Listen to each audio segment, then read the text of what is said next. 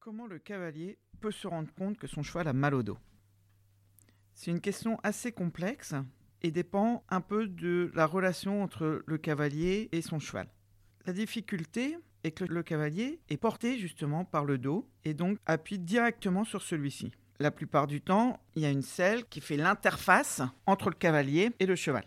Une des premières observations que fait le cavalier lorsque il suspecte une douleur de dos, c'est un cheval qui va présenter des signes de défense lorsqu'il va poser la selle sur le dos du cheval. Le cheval qui va grincer des dents, qui va montrer les dents, qui va mettre les oreilles en arrière, qui va avoir une réaction violente au moment où on le selle. Le deuxième observation qu'on peut avoir, c'est lorsque on a scellé le cheval, on lui demande de se déplacer et là le cheval ne marche plus de la même manière.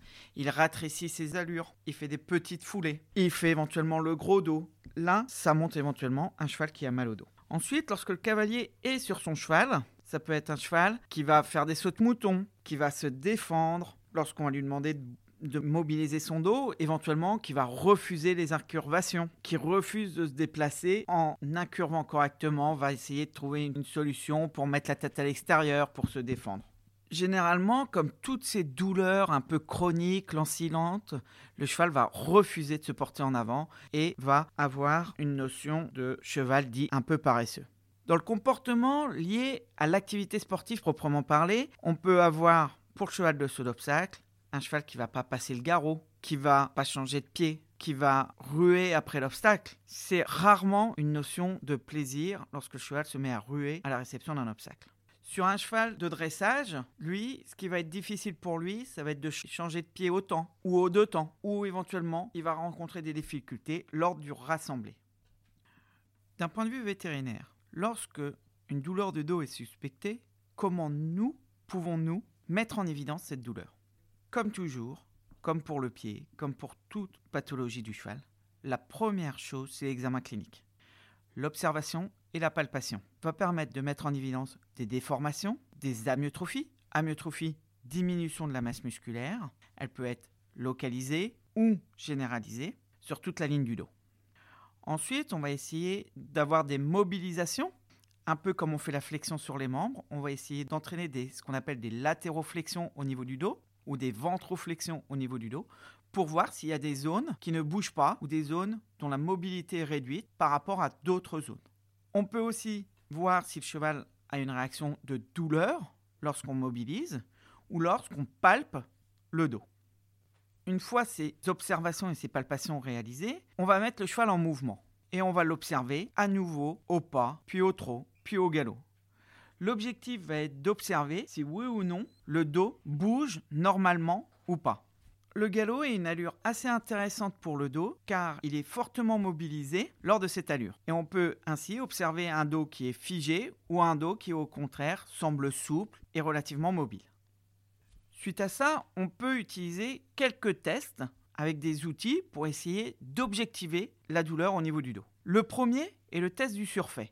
L'intérêt est de positionner un surfait juste en arrière du garrot qui sera serré de manière modérée. L'objectif n'est pas de créer une douleur en serrant trop fort notre surfait, mais en le serrant normalement. Ce surfait va entraîner une pression sur les muscles du dos et une fois le surfait mis en place, on demande au cheval de repartir en mouvement au trot. À ce moment-là, le cheval peut avoir un comportement tout à fait normal lorsqu'il n'y a pas de douleur dite dorsalgique, ou si le cheval a mal au dos, il peut entraîner des mouvements de défense. Le test du surfait a été inventé par le docteur Desbrosses au sein de notre clinique qui porte à ce jour son nom. L'autre intérêt du test du surfait, c'est qu'il met bien en évidence la relation entre l'utilisation du dos du cheval et sa locomotion globale. Lorsqu'on met le surfait, on peut gêner le cheval dans son utilisation de son dos, qui lui est fondamentale pour compenser une éventuelle boiterie. Et on observe alors une boiterie qui n'était pas visible car le cheval se débrouillait en utilisant son dos pour paraître le plus régulier possible.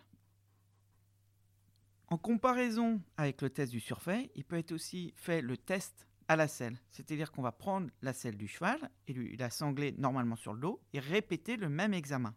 Si la selle est plus néfaste que le surfait, le cheval va réagir de manière plus importante. Si au contraire la selle est moins néfaste que le surfait, le cheval va moins réagir qu'avec son surfait. Cela permet éventuellement d'objectiver une difficulté dans la congruence entre la selle et le dos du cheval. Comme le surfait, la selle peut révéler une dorsalgie et montrer une modification de la locomotion du cheval. Néanmoins, parfois, on observe plutôt un effet positif de la selle et on observe que le cheval change moins son comportement avec la selle qu'avec son surfait, ce qui signifie que la selle est bien adaptée à lui. Il est aussi possible de réaliser un examen monté du cheval pour voir comment son comportement se passe par rapport à l'examen qu'on aura fait préalablement où le cheval n'est pas monté. Ainsi, le cavalier peut nous montrer ses éventuelles difficultés rencontrées au travail. À ce moment-là, on peut choisir de réaliser des anesthésies très localisées au niveau du dos grâce à l'utilisation de l'échographe et voir si cela modifie le comportement du cheval au travail. L'avantage de cet examen, c'est qu'il va appuyer sur la localisation exacte de la douleur et donc ensuite nous permettre d'approfondir le bilan lésionnel. Une fois l'ensemble de ces examens sémiologiques réalisés, on peut passer aux examens d'imagerie. Le premier examen d'imagerie de choix dans le cas du dos du cheval est bien sûr la radiographie. De manière assez simple à l'écurie, il est possible de réaliser un examen radiographique des processus épineux qui aura pour objectif de révéler la présence d'éventuels conflits processus épineux. Les examens radiographiques des corps vertébraux et des articulations épiaxiales est beaucoup plus compliqué à réaliser car il nécessite des générateurs de radiographie plus puissants et donc est réservé aux examens en clinique.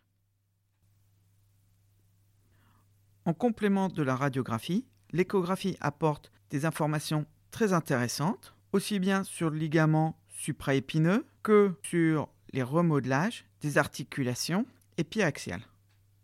La scintigraphie, qui est un examen de médecine nucléaire, peut aussi apporter des informations sur la présence de remodelage osseux au sein de l'axe vertébral. Est-ce que la dorsalgie peut être un frein à la compétition?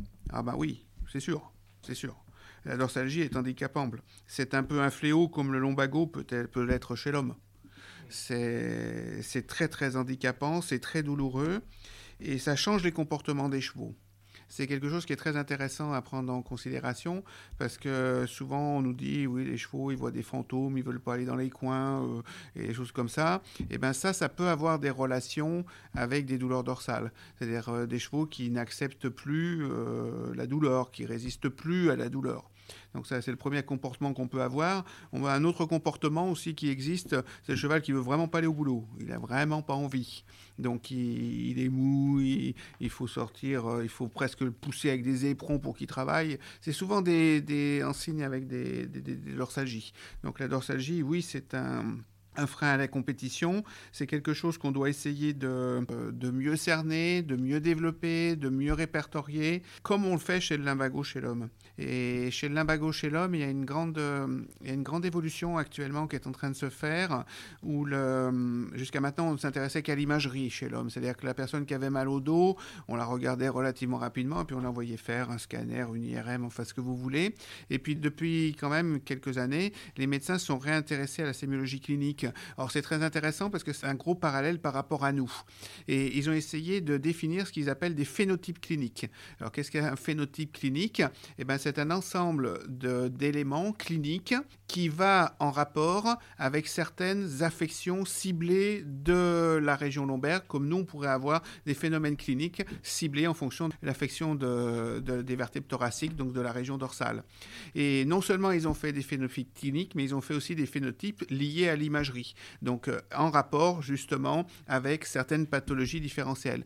Et depuis qu'il y a cette évolution chez le, chez le lombago, donc les lombalgies chez l'homme, ils ont beaucoup plus de résultats cliniques ils arrivent à, être beaucoup plus performants. Et je trouve que nous, dans notre discipline, c'est exactement la même chose. Plus on met de relations entre la clinique, ce que l'on observe, et qu'on met en place des, des phénotypes cliniques, donc différents signes cliniques bien répertoriés, en rapport avec l'imagerie, on arrive à avoir du résultat. Mais si on se rapporte qu'à l'imagerie, on a souvent déçu car certaines fois on n'a pas de résultat. Donc euh, oui, la pathologie, cette pathologie de dorsalgie est un frein à la compétition. Elle va nous demander encore beaucoup d'efforts pour euh, résoudre de manière objective toutes les pathologies auxquelles on est confronté.